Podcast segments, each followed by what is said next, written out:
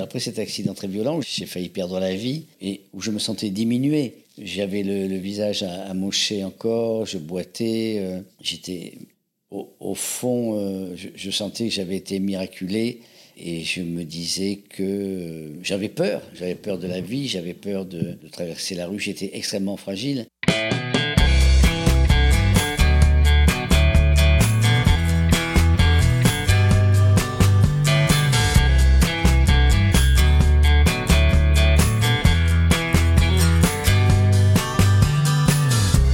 Bonjour à tous, vous écoutez Cadavrexki, le podcast qui décompose un parcours inspirant.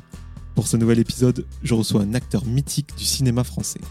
Après plus de 50 ans de carrière, il réalise enfin ses rêves de chanteur avec la sortie de son premier album, Si vous m'aviez connu.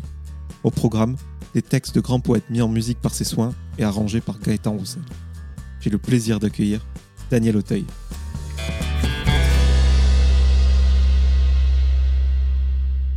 Bonjour Daniel. Salut Jordan. Comment vas-tu? Si je vais bien. Merci de participer à ce podcast Cadavre exquis, terme qui désigne un jeu littéraire créé par les surréalistes en 1925 dont Jacques Prévert faisait notamment partie. Chaque personne euh, écrit ou dessine quelque chose sans tenir compte de la contribution précédente pour donner un rendu final cohérent mais euh, composé d'éléments disparates. La première phrase obtenue par cette technique, c'est Le cadavre exquis boira le vin nouveau. C'est une belle métaphore pour moi afin d'inviter des gens au parcours aussi riche que le tien, afin de le disséquer. Donc euh, merci d'être là à tout parcours, il y a un début. Où est-ce que tu es né et surtout où est-ce que tu as grandi? Je suis né à Alger. Mes parents étaient chanteurs d'opéra, avignonnais d'origine, et c'est là qu'ils m'ont fait naître. Ils m'ont fait naître à Alger. Et j'ai grandi dans le sud de la France, à Avignon, qui était notre port d'attache. Et sinon, mes parents, qui étaient artistes lyriques, se baladaient à travers la France, la Suisse, et pas la Belgique, et la Suisse. Et l'hiver, on était en dehors du sud et quand euh, les saisons de théâtre étaient finies, on passait tous les étés à Avignon. Voilà, je suis avignonné, je suis du sud. Alors corrige-moi si je me trompe, mais l'opéra à l'époque, c'était vraiment populaire au sens noble du terme, c'était pas du tout à la mode C'était pas du tout à la mode, c'était pas du tout chic. C'était euh, un spectacle où le dimanche après-midi, les grands-parents amenaient les enfants, leurs petits-enfants. Et c'est vrai que c'était comme euh, moi j'ai assisté donc pendant toute mon enfance et mon adolescence à ces spectacles, à la fois parfois sur scène, à la fois dans la salle. Et le public était constitué à la fois de vieux et d'enfants, comme ça. Il y avait quelque chose d'assez nostalgique. Il y avait, des, opéras qui deviendront plus tard, euh, qui ont été célèbres en leur temps, qui le redeviendront. Mais le, genre euh, usité était euh, les grands opéras italiens. Il y avait très peu de Mozart, ni de Berlioz. C'était vraiment l'opéra populaire par excellence. Je reçois beaucoup de personnalités issues de la culture et du divertissement dans ce podcast.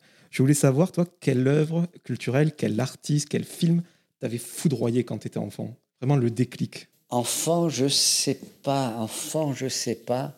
Mais ado, c'est euh, Serge Reggiani qui m'ouvre à la poésie par le biais de la chanson, qui sait rendre la poésie populaire par le biais de la chanson par le biais de musique populaire. Et en même temps, il y a les Beatles. C'est-à-dire que ma vie a été euh, faite de, choses complètement, euh, de chocs culturels totalement différents, mais qui au fond se rejoignaient. Quoi. C'est ça, parce que toi, tu aimais les chanteurs à texte, et à la radio, c'était Elvis, c'était les Beatles. Oui, c'était ça, et je ne comprenais pas un mot d'anglais. Donc, euh, c'est beaucoup plus tard que j'ai eu l'honnêteté de, choisir mon cas, c'est-à-dire que d'être très sensibilisé euh, aux mélodies de, des Beatles. Mais c'est vrai que J'aurais dû apprendre l'anglais rien que pour comprendre les paroles. Maintenant, je, regarde leurs paroles et ma foi, je n'ai pas raté trop, trop, trop de choses. Vu qu'on est encore euh, dans l'enfance, il paraît que tes parents disaient de toi que tu avais le diable au corps. Tu étais un enfant qui avait besoin d'être canalisé? Oui, j'avais besoin d'être canalisé. Euh, c'est vrai, c'est vrai. Aujourd'hui, on dirait euh, que je suis hyperactif. Voilà. Tu viens d'Avignon, tu l'as dit, c'est là où il y a ce grand festival de théâtre euh, que les gens sûrement connaissent. J'imagine que ça contribue à renforcer ton attrait pour cette discipline c'est justement un moyen pour toi de, te canaliser, de t'occuper. Tu as eu cette vocation assez rapidement? Assez tôt, j'ai eu le, désir de... Ce qui me troublait quand j'étais enfant, c'était cette émotion que je ressentais pendant les spectacles et surtout à la fin aux, applaudissements. C'est un truc d'ego sur bord de trucs. Les, au moment des applaudissements, j'étais toujours très ému cette espèce de reconnaissance que le public avait envers ces artistes me bouleversait. Et euh, j'ai vu, effectivement, de par mes parents, et été, dès l'âge de 4 ans, j'étais sur une scène de théâtre, hein, J'étais le fils de Madame Butterfly. J'ai passé ma, toute ma vie, toute mon enfance, enfin toute ma vie dans les théâtres. Et est-ce que tes parents, ils t'accompagnaient dans cette volonté de faire du théâtre ou, comme c'est souvent le cas, au contraire, ils voulaient que tu aies un emploi plus traditionnel? Mon père, j'arrivais pas bien à savoir ce qu'il pensait parce qu'il me parlait, il parlait pas beaucoup. Il était présent, aimant, mais il parlait pas beaucoup. Euh, je sais que ma mère ne, voulait rêver pour moi d'un métier euh, stable. Son rêve, c'était que je, sois employé de bureau, euh, que je travaille à la mairie ou dans une banque et tout ça. Et du coup, quand je suis arrivé à Paris, le premier truc que j'ai fait pour payer mes cours de théâtre, c'est de trouver un emploi dans une banque.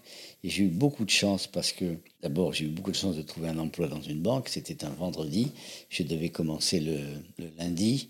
Et euh, le monsieur qui m'avait passé, qui m'avait fait passer le, concours, enfin le concours, l'addition et, la dictée, m'avait dit bon, vous commencez lundi, mais il faudra vous couper les cheveux.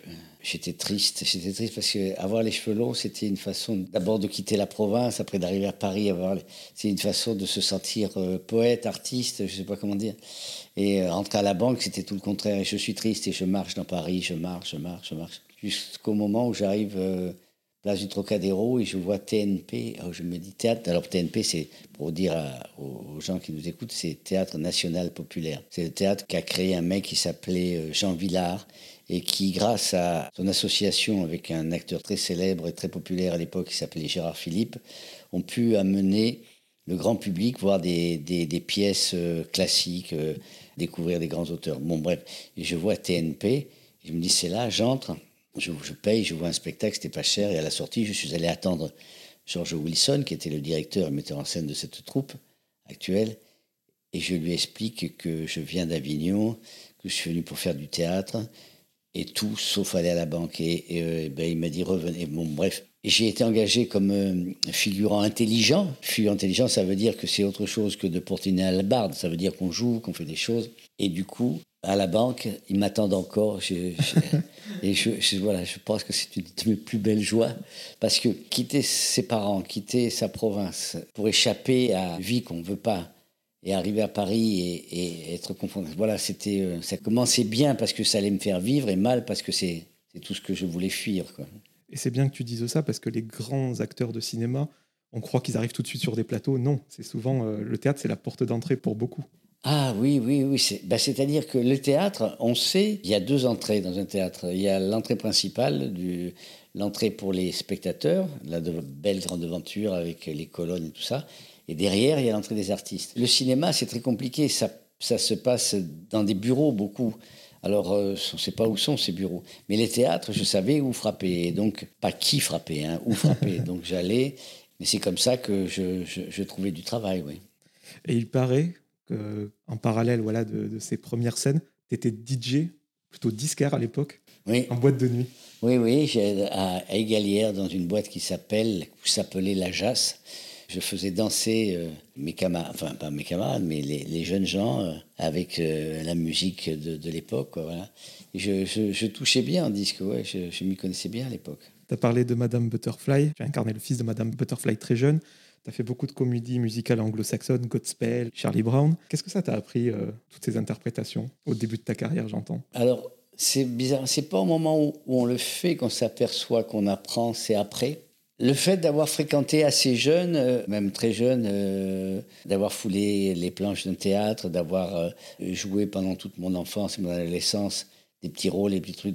Ça fait que c'était un lieu qui m'était familier. C'était pas un, lieu que je sacralisais, c'était un, un, lieu de travail que je maîtrisais, que je connaissais, et j'étais à l'aise sur une scène de, de théâtre. J'ai appris ça, j'ai appris à me familiariser sur une scène de théâtre, j'ai appris à, à savoir euh, porter la voix, me mouvoir, euh, entrer, sortir, rester immobile. J'ai appris à respirer, à être naturel sur une scène de théâtre. Tu as surtout appris aussi à être interprète déjà. Mais ça commence par ça. Ça commence par ça. Ça, ça veut dire euh, apprendre déjà. Le premier truc, c'est apprendre à écouter, à écouter normalement. Et pas faire des gestes, tout ça. Peu à peu, pièce après pièce, je ne dis pas que j'avais le sentiment de savoir, mais j'arrivais à exprimer de mieux en mieux ce que je voulais exprimer. Après, savoir si on est bon ou pas, si on fait des progrès ou pas. Mais les progrès, c'est quand tu arrives à exprimer ce qu'on te demande d'exprimer.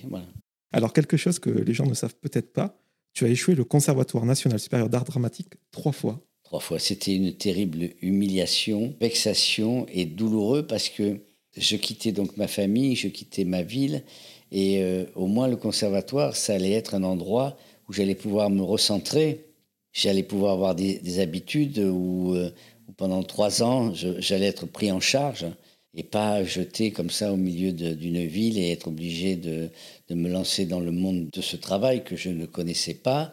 Mais donc voilà, donc ça m'a à la fois, ça m'a rendu fragile en même temps parce que j'ai eu longtemps le sentiment de ne pas savoir, de ne pas avoir les règles, de ne pas avoir les, codes, de pas... Et, euh, et en même temps, ça m'a permis très vite, tout de suite, d'être dans, le, dans, le, dans la réalité et dans le monde du travail et de, et de jouer tout de suite. Et en fait, j'ai appris en, en, faisant beaucoup. C'est-à-dire, j'ai joué des pièces. À l'époque, on jouait longtemps les pièces. On pouvait les jouer 300 fois. J'ai appris beaucoup, beaucoup. J'en ai bouffé.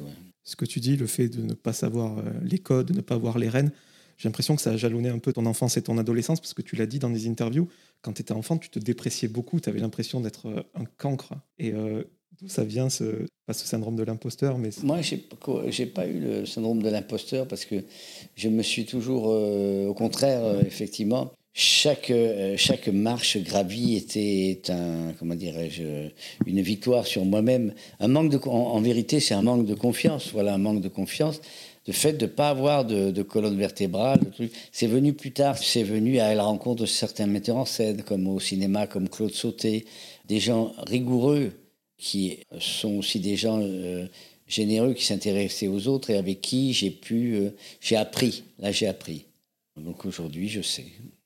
Je sais mieux. Tu nous as fait part de ton apprentissage toutes ces années, cette volonté voilà, vraiment de, de provoquer ta chance. Et pourtant, je crois qu'à 18 ans, tu as eu un accident euh, assez sérieux. Et après ce traumatisme, d'ailleurs, tu voulais une vie plus paisible, sans surprise, dans les bureaux, la banque. oui, oui, c'est ça. Bah, c'est-à-dire que la leçon de ma mère était entrée. C'est-à-dire après cet accident très violent où j'ai failli perdre la vie, où je me sentais diminué. J'avais le, visage à, à, encore, je boitais. Euh, voilà, au fond, euh, je, sentais que j'avais été miraculé.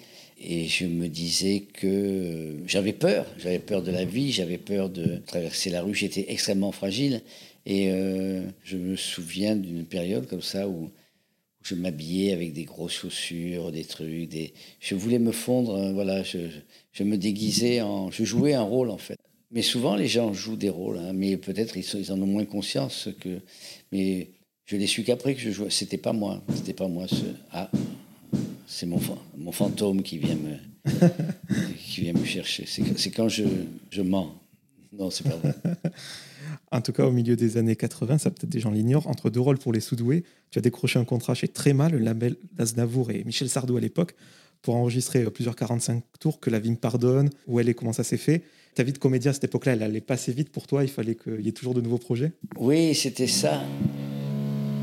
Alors, c'est pas mon dernier disque, hein, ça. euh, on, va, on va passer au travers. Oui, oui, j'avais, je fréquentais beaucoup de. Je fréquente, Comment on fait On parle qu'on continue euh, Ta gueule. oui, à ce moment-là, j'avais le sentiment que les choses avançaient pas assez, assez vite. C'est juste avant Jean de Florette. Et, euh, mais au-delà de ça, j'ai toujours eu le désir de chanter, de faire de, la musique. Je, fréquentais, euh, je fréquentais beaucoup de musiciens, de chanteurs. J'étais, je suis toujours ami avec Dave, et j'avais fait part à, son directeur artistique, Jean-Jacques Souplet, j'avais fait part à son diagnostic de mon désir de faire de la musique. Et euh, il m'avait effectivement euh, présenté des auteurs et on avait enregistré ce 45 tours qui avait bien marché. Et s'il n'y avait pas eu le succès de Jean de Florette et Manon des Sources, justement, je rappelle que tu as eu deux Césars pour ces films-là, est-ce que tu aurais persévéré dans la musique? Parce que ça a lancé ta carrière d'acteur, mais ça a stoppé celle de, chanteur Alors, euh, oui, je, pense que j'aurais continué. J'aurais continué, mais, mais c'était écrit comme ça. Pour la petite histoire, Coluche avait refusé le rôle de Galinette, donc euh, Hugolin. Et il paraît que c'est la famille Pagnol qui voulait que l'acteur qui reprenne le rôle soit d'origine provençale. Oui, oui, oui. C'est-à-dire que quand, quand Coluche a refusé, la famille Pagnol a dit bon, ben, on veut bien. Euh, on veut bien un acteur, mais il faut qu'il soit d'origine du Midi. Et là, ils ont dit, mais qui est du Midi, qui est du Midi? Et Richard Peset, qui, était distributeur chez AMLF, a dit, mais il y a Auteuil, euh, et c'est comme ça que j'ai été convoqué et que j'ai pu faire les essais et être pris. Venant de la région PACA, j'imagine que Pagnol était très présent dans ton environnement. Ça devait être une fierté d'être choisi par la famille. Euh, au-delà d'une fierté, c'était euh, c'était mon auteur de chevet. J'avais vu les euh, j'avais vu tous les films parce qu'il y avait des, rétrospectives et tout ça, et j'avais en tête les, les, les, rôles magnifiques que, que Pagnol pouvait proposer quoi. Et plus tard, tu as réalisé Fanny et Marius. Oui, et d'abord La fille du pusatier, après Fanny et Marius, oui. Et là, je, je, me, je me sentais investi d'une mission bien agréable qui était de, d'une certaine façon de, de, pas de faire redécouvrir Pagnol, mais euh, j'étais davantage dans le plaisir de, de pouvoir interpréter ses rôles. Et faire découvrir peut-être à une nouvelle génération. Oui, oui, oui. Est-ce que cette passion de la musique, tu continuais de la vivre euh, dans ton intimité ou pris dans le tourbillon cinématographique? Je rappelle que Daniel Auteuil, c'est minimum trois films par an depuis 40 ans. C'était pas concevable. Non, c'était pas concevable, mais la musique, j'en écoutais beaucoup. J'allais sur plus au concert que voir des pièces de théâtre. Quand je tourne euh, Jean de Florette avec Yves Montand, je suis avec un monument de la chanson, qu'on peut en parler, qu'on peut parler de la musique. Ce qui m'a ramené à la chanson, c'est la musique et c'est le fait que je me sois mis à composer des musiques. Voilà. Mais euh, encore une fois, la musique, c'est quelque chose qui vous habite tout le temps.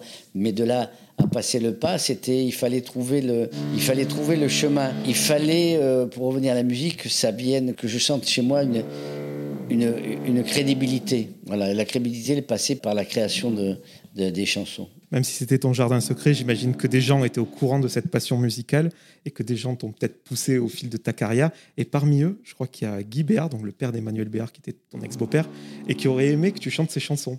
Oui, oui, oui, oui, oui. Mais euh, ces chansons qui paraissent si simples sont très, très difficiles à, chanter et euh, très belles. Mais à un moment donné, sur scène, je, chantais une chanson de Guy Béard. J'ai une très belle guitare de Guy Béard qui m'aide à composer. Justement, il paraît que tu as composé euh, depuis, tu composes depuis 3-4 ans maintenant, sur les plateaux, dans les caravanes, en attendant que tu joues. Euh. C'est, euh, j'ai commencé il y, a, il y a, oui, il y a, il y a 5 ans. Il y a 5 ans. Oui, oui c'était oui, sur le tournage de, de Rémi sans famille, j'ai commencé.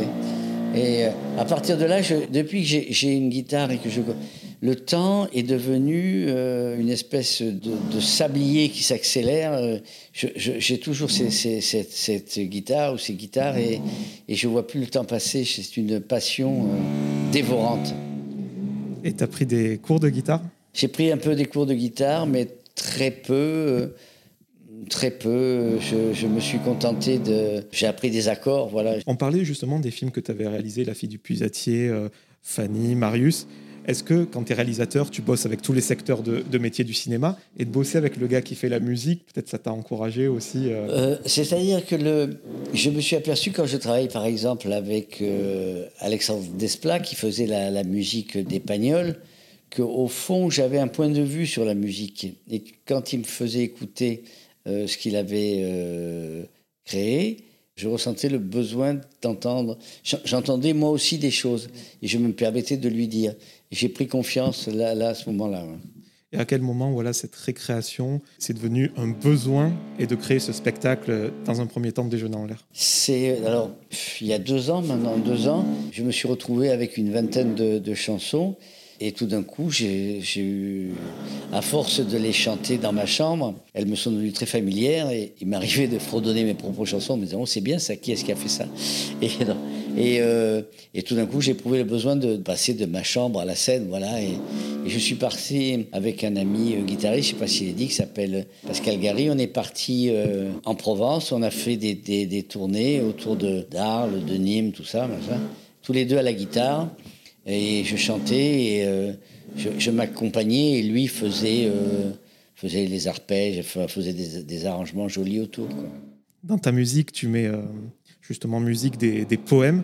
Parmi eux, peut-être est moins connu, Paul Jean Toulet.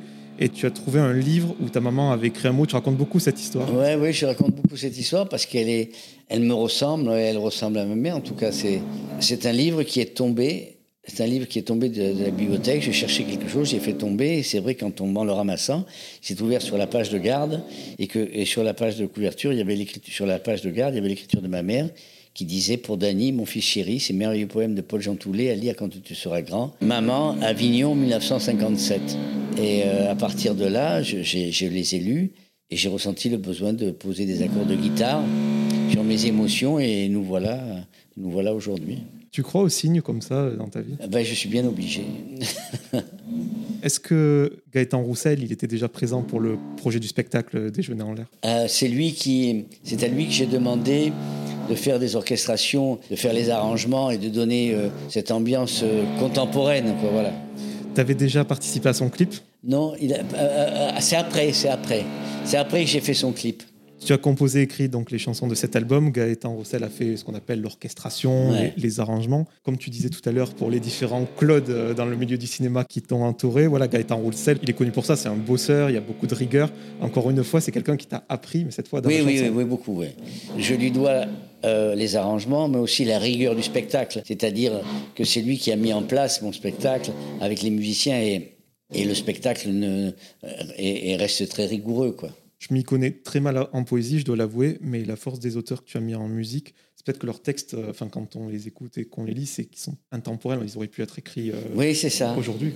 C'est, et c'est cela que j'ai choisi, c'est-à-dire que il donne l'impression, je sais pas, que j'ai appelé euh, un parolier, je lui dis parle-moi de ça, de ça, et mais c'est la force du génie, hein, il n'y a pas d'époque, hein, c'est intemporel. Et par exemple, qu'est-ce qui t'a poussé à reprendre voilà, les, poètes que tu reprends euh, même dans ton album, de Musset, euh, par exemple Victor Hugo. Quoi. Euh, Victor Hugo, je le, je le chante pas, je le dis. je le dis en musique, mais je le dis. Mais l'une, par exemple, de Musset, je me suis aperçu après coup que Georges Brassens avait fait, avait mis en musique l'une. Mais dans ma, comment dirais-je, dans mon délire d'auteur-compositeur, rien ne m'arrêtait. Et j'avais des inspirations, je le faisais, voilà. Encore une fois, ce qui, ce qui apporte euh, cette modernité, c'est le fait de mes mélodies et les arrangements de Gaëtan Roussel. Je ne sais pas si tu seras d'accord, mais Hugo, c'est peut-être celui que je connais le plus. Il y a déjà de la musicalité dans les oui. Donc, tu n'as même pas besoin de le, mettre en chanson. Oui, oui, c'est ce qui, parce que si tu veux, c'est, c'est ce qui me dit. Parce que je le, j'ai invité dans ce spectacle plusieurs poètes à, à déjeuner, donc. Euh, ce fameux déjeuner en l'air, hein. on se balade, on est dans l'espace. Je les ai invités parce que je veux mettre en musique certains de leurs poèmes, mais Victor Hugo ne veut pas parce qu'il me dit, me dit non, on entend la musique dans mes mots. D'accord, donc je ne mettrai pas en musique Victor Hugo. Quand tu as fait les premières dates de Déjeuner en l'air, forcément, il y a beaucoup de gens qui viennent voir Daniel Auteuil chanter. Et toi, tu as une certaine promesse à tenir. Et le but, c'est qu'ils repartent contents. Tu n'avais pas une pression? Si, si, parce que les, gens, gentiment, venaient euh, par fidélité, par curiosité. Et euh, il y avait, euh, en retour, ils étaient venus et il fallait qu'ils repartent euh, heureux. Mais tout de suite, à la première représentation, parce que ça, c'est l'habitude de la scène, j'ai senti que les chansons et le spectacle euh, entraient en communion avec, les gens. Voilà, il y avait, ils recevaient, les gens recevaient ces mots, ils recevaient ces musiques. Et après, petite ou grande salle, c'est toujours la, c'est les mêmes émotions toujours je veux pas raviver un, mauvais souvenir, mais ces dates euh, de spectacle, elles ont été euh, annulées avec euh, la crise sanitaire. Est-ce que ton premier album, si vous m'aviez connu, il est né de cette frustration finalement? Oui, il est, enfin, les chansons existaient déjà, et l'album est né du fait que j'ai pas pu partir en tournée. Et comme je suis quelqu'un de pressé, et je, voulais qu'il y ait une trace de ça, et donc on a fait l'album tout cas, tu es prolifique, tu as, écrit beaucoup de chansons et tu t'inscris quand même dans la continuité de, ceux qui ont mis la, poésie en musique. Tu parlais de Brassens, Léo Ferré, Jean Ferrat. Ça doit faire quelque chose de passer après ces gens-là. On se sent en bonne compagnie, en tout cas. Et puis c'est un, au moins ce que ça, ce c'est que c'est sincère, c'est-à-dire que je ne vais pas m'inventer une, une, filiation avec euh, des gens ou des musiques que je connaîtrais pas il y a une crédibilité. C'est ce que j'ai écouté toute ma vie, ce que j'aime, donc euh, ça me va d'être dans cette filiation. Et en plus, euh, toi, par le théâtre, tu as, côtoyé des grands textes. Tu jouais il n'y a pas si longtemps encore au, théâtre de Paris, de Maladie imaginaire, je crois. Ça doit aider quand même. Oui, ça aide. Ça aide. Ce qui aide beaucoup, c'est encore une fois, c'est d'avoir pratiqué la scène toute ma vie et, les mots et, et d'avoir côtoyé des grands auteurs. Donc, effectivement, il y a une exigence mon oreille, elle est faite à la fois sur les, sur les mélodies, mais à la fois sur la qualité des textes. Et ce que je me disais avant d'avoir le premier public, je me foutais pas de la gueule des gens. Ils allaient avoir, en tout cas, je m'appuyais sur de bons textes et sur des, donc euh, j'allais pas leur raconter n'importe quoi. Donc euh, je faisais confiance à mes, mes capacités d'être passeur d'émotions. Je dis pas chanteur à voix, mais interprète en tout cas. En tout cas, si un label Pierre-Paul ou Jacques était venu avec des chansons toutes faites, tu n'aurais pas fait d'album. Oui, non, je ne l'aurais pas fait parce que je ne me serais pas senti euh, crédible. C'est parce que c'est mes musiques et mes chansons que j'ai eu. Je voulais vivre une autre expérience. Je me suis caché toute ma vie derrière des personnages et là, pour la première fois, c'est moi directement qui allais à la, rencontre des gens. Quand tu as participé aux Francopholies de La Rochelle, tu as été invité à un échange avec Yannick Bestaven, qui a gagné le dernier Vendée Globe. Et tu as dit, se lancer dans la chanson, c'est une aventure, mais je risque le ridicule, pas ma vie. Oui, par rapport à lui, qui risquait sa vie. Euh, Physiquement. Ah oui, oui, oui, effectivement. Et donc, euh, oui, j'étais pour faire rire, parce que j'aime bien faire rire. Mais j'avais bien travaillé, je, savais que j'allais présenter un spectacle cohérent. Quoi. Et puis, euh, il m'avait choisi, euh, il m'avait vu avant, euh, les, gens des Francopholies m'avaient vu, je ne sais plus quelle ville où je, où répétais, quoi. ils avaient vu le spectacle. Si vous m'aviez connu, donc est le premier single de cet album, une voix grave, des paroles chargées d'émotions, et tu parlais de voix tout à l'heure, toi, tu as ce luxe quand même, même si on sait que tu ne fais pas de chansons, on identifie ta voix ah tout de suite. Quoi. C'est quand même une force. Alors sur le, la voix des... mais j'ai ça aussi, moi, c'est la, la première fois que, je ne sais pas, ceux qui ont des voix un peu particulières, mais je me souviens quand j'ai rencontré pour la première fois Jean-Louis Trintignant ou Philippe Noiret ou, même Gérard ou Yves Montand, Gérard Depardieu ou Yves Montand, effectivement, ce qui frappe toujours, c'est la voix, la voix qui, qui est ton identité propre. Hein. Et le fait que, en chantant et en étant sincère, la, voix chantée, elle est juste la continuité de la voix parlée. Et donc, effectivement, euh, c'est cohérent, on, on, me reconnaît. En tout cas, c'est vraiment un très bel album. Les poèmes euh, sont denses. Tu es un fin diseur, comme on dit. Ça m'a fait penser un peu à Gérard Depardieu avec les chansons de Barbara. Il parle beaucoup. Et il y a un univers euh, folk, pop, je sais pas comment décrire. Et les gens qui ont écouté les derniers albums de Gaëtan Roussel retrouveraient les arrangements. Ils sont vraiment clairement identifiables. C'était bien de bosser avec lui. C'était ah, formidable parce qu'il est resté fidèle à, à mon univers, à mes mélodies euh, à ma respiration, à ma façon de chanter. Il a embelli mes chansons, il, il les a habillées de façon à ce qu'elles deviennent des chansons euh, d'aujourd'hui, de la rue, quoi. Voilà. De la pop, quoi, voilà. Il faut vraiment dire aux gens que même si c'est de la poésie, euh, de prime abord, on pourrait croire que c'est quelque chose de chiant, mais pas du tout. Non, non, non, parce que c'est tout ce que je fuis, moi, le truc chiant. et il y a ces arrangements qui font très moderne, il y a cette sensibilité. Et toi, quand tu chantes, on te sent serein à la fois et en même temps à fleur de peau. Comment tu arrives à faire euh, cet équilibre? C'est parce que j'essaye de faire, euh, euh, j'essaye de faire passer une émotion. Et entre la musique qui raconte une histoire, entre les mots qui racontent une histoire, je suis le passeur de ces deux trucs et ben, je fais mon travail. le single, j'en ai parlé, si moi il est connu, j'en parle beaucoup parce que je trouve que c'est une bonne porte d'entrée pour cet album il nous propose une balade voilà, entre des souvenirs de vie et, et, des songes, la rencontre de deux personnes qui ne pourront jamais se retrouver dans la réalité. Et pour le clip, tu as choisi Fanny Ardant, donc j'imagine que le carnet d'adresses de Daniel Auteuil, il est immense. Pourquoi tu as choisi euh, cette actrice? On sortait de l'énorme succès de, du, du, si beau film de, Nicolas Bedos, la, la belle époque. On était restés en contact. J'avais envie de la, de la retrouver. C'est magique de, de, tourner avec elle. Et je, au, au, fond, raconter cette histoire, lui chanter cette chanson à elle, voilà, c'était, euh, ça a été une évidence. J'ai pensé qu'à elle et euh, elle a accepté tout de suite. Toi qui es réalisateur, tu as envie de réaliser un de tes futurs clips? Je crois pas. J'ai un rapport très particulier, très timide avec, euh, avec, avec les chansons. Non, non, j'ai besoin de, que quelqu'un s'empare de. Empare. En tout cas, ce projet, on sent qu'il te tient à cœur, tu t'investis beaucoup. Et je trouve qu'il y a une émulation, voilà, déjà de ta part parce que tu es dans le surinvestissement, tu es bourré d'énergie, on sent que tu veux vraiment euh, partager ce projet. La presse est à fond, le public aussi. Quand les planètes sont alignées comme ça, tu l'as déjà ressenti, euh, enfin souvent dans ta carrière en tout cas? Souvent non, mais quand ça arrive, on reconnaît. Cet alignement de planètes, on le connaît, on le reconnaît. Euh, Je l'ai eu euh, pour cette comédie musicale en 72 qui s'appelait Godspell. Euh, je l'ai eu euh, au cinéma plusieurs fois pour le huitième, pour Jean de Florette, pour le huitième jour. La belle époque, j'ai l'impression. Ouais, la belle époque. Monsieur Hoffman, il y a ça aussi, le dernier. Il y a, dans une époque troublée où les gens sortent moins et tout, mais et sur cet album, effectivement, tout d'un coup, il y a une espèce de, de, consensus. Les gens, euh, la presse, la, voilà, il, y a les, il est bien reçu. Il est bien reçu, mais il est bien reçu parce que. Enfin, c'est pas à moi à dire pourquoi il est bien reçu, mais en tout cas, il est bien reçu.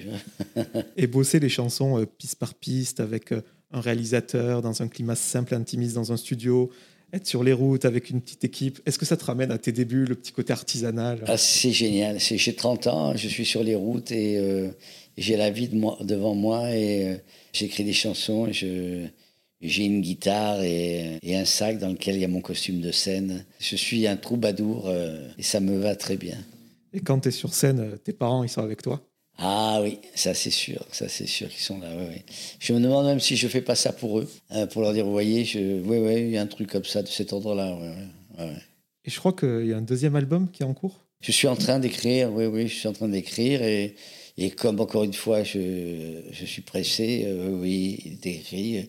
Il écrit parce que, si tu veux, au fur et à mesure, moi sur scène, mon, mon spectacle, je le, c'est pas le même qu'on, tu vois, je, je, rajoute des chansons, des trucs. Il évolue au fil des ouais, ouais. Et toujours avec Gaëtan Roussel? Ah oui, oui, oui. Ben, je vais pas, on va pas changer une équipe euh, qui gagne, oui. j'ai deux musiciens formidables hein, qui sont euh, Colin Russeil au piano et Armand Méliès à la guitare et, euh, et, tous les trois, on a une vraie complicité sur scène. Tu seras au Trianon de Paris le 11 et 12 février. Des dates euh, seront tournées? Ah oui, je suis en tournée depuis le mois de septembre, mais là, le 8, le 8 février, je, le 8 février, je serai à Ajaccio. Je ne connais pas les dates, mais je me balade comme ça, oui, oui. Entre les tournages, il a de n'y a pas de tournage, non, non, je suis en tournée consacrée pour l'instant. Euh, oui, oui, Il n'y a pas de... J'ai, si, j'ai fait un film, j'ai fait un film, un autre film qui sortira là, en octobre avec euh, Jamel Debbouze. Jamel Debbouze, on a fait un remake du Jouet. De Weber ouais. C'est vraiment beau à voir que tu sois pleinement investi, totalement 100% euh, pour la musique. Et euh, là, c'est une petite question privée. Quand tu es sur les routes et tout, tu vois plus ta famille que sur un tournage ou c'est à peu près équivalent? Je la vois mieux là parce que sur un tournage, je suis pris euh, toute la semaine, alors je peux les voir le week-end, tout ça. Mais là, si je pars un jour ou deux, je rentre. Donc, euh, à la fois, je, oui, je, je suis content de partir et eux, ils sont contents que je parte. Et je suis content de revenir. Et voilà. Quelques petites questions en rafale, Daniel, pour terminer cet entretien et mieux te connaître. Est-ce que tu as une routine matinale incontournable? Je pense que c'est quoi le matin? Je, le, je, me réveille, euh, il fait souvent nuit. Euh, je me réveille très tôt. Et pour. Euh, tu sais quoi On va croire que c'est pas vrai, mais je, monte dans une pièce et, je prends ma guitare et je, et je, et je joue. J'en joue mal, mais j'en joue. tu travailles ton jeu Oui, tout, le temps, tout le temps, tout le temps. Il paraît que tu es pote avec Steven Spielberg. C'est quoi ton film préféré de lui? Euh, Je ne suis pas pote, mais j'ai eu la chance de partager euh, dix jours, euh, jour et nuit, le, festival de Cannes. Il était président du festival. Et moi, j'étais un de ses jurés. J'ai passé dix jours avec lui. C'est extraordinaire d'être avec Monsieur Cinéma. Quoi, voilà. Film préféré? Il y en a tellement, et puis tellement de gens différents. je ne sais pas. Je, je, je Peut-être les, peut-être les, ces, ces, aventuriers de, l'Arche perdue, là, j'aime bien ça. Moi, je donne jamais mon avis, mais je recommande toujours la liste de Schindler aux gens. Ah oui, oui, oui. As-tu une peur irrationnelle? Euh, L'avion. Est-ce que tu aurais quelqu'un à me conseiller, qui soit issu du cinéma ou de la musique, peu importe, et ce, quel que soit son degré de notoriété, pour que j'invite dans mon podcast et qu'on déroule son parcours comme on l'a fait ensemble? Bien sûr, bah écoute, euh, Fanny, Fanny Ardant. Ah oui, j'aimerais beaucoup. Oui. Ah tu devrais, tu devrais l'inviter, elle, viendrait, elle aime bien. Deux dernières questions, Daniel. Peut-être la plus philosophique. À qui aimerais-tu dire pardon? À qui j'aimerais dire pardon? Je pense, je devrais dire pardon à... C'est difficile parce que... Donc je pense souvent à, à quand on est jeune, on n'est pas prêt à, à une forme de, comment dirais-je, de, fidélité. Je trouve que on, pardon à, je, demanderai pardon à la vie, euh, pardon à la vie, euh, pardon à la vie de certaines fois de, de l'avoir gâché, euh, d'avoir trop dormi, d'avoir été trop inquiet, de ne pas avoir regardé ce qu'il fallait regarder. Voilà, c'est ça. Malheureusement c'est le c'est le temps qui apprend à c'est le temps qui nous apprend à mieux vivre. Et pour terminer, Daniel, cet entretien, moi je voulais savoir si professionnellement, j'entends, donc avec le cinéma et la musique aujourd'hui, tu avais atteint une sorte de plénitude. Est-ce que tu es heureux euh, professionnellement en ce moment? Oui, oui, oui je, suis, oui, je suis heureux, je m'amuse beaucoup. J'ai le sentiment de, de commencer. C'est un, un, drôle de sentiment de commencer, mais en étant lucide, malheureusement, en sachant qu'il faut faire vite. Il y a des étapes à. à j'ai pas le temps si tu veux, j'ai pas dix ans à, traîner sur les routes, euh, faire des petites salles avant qu'on me connaisse. Quoi. j'ai pas trop de temps à perdre. tu continues à vivre dans l'urgence plus que jamais. Oui, oui, je vis à fond. Merci beaucoup, Damien. Mais c'est moi, merci.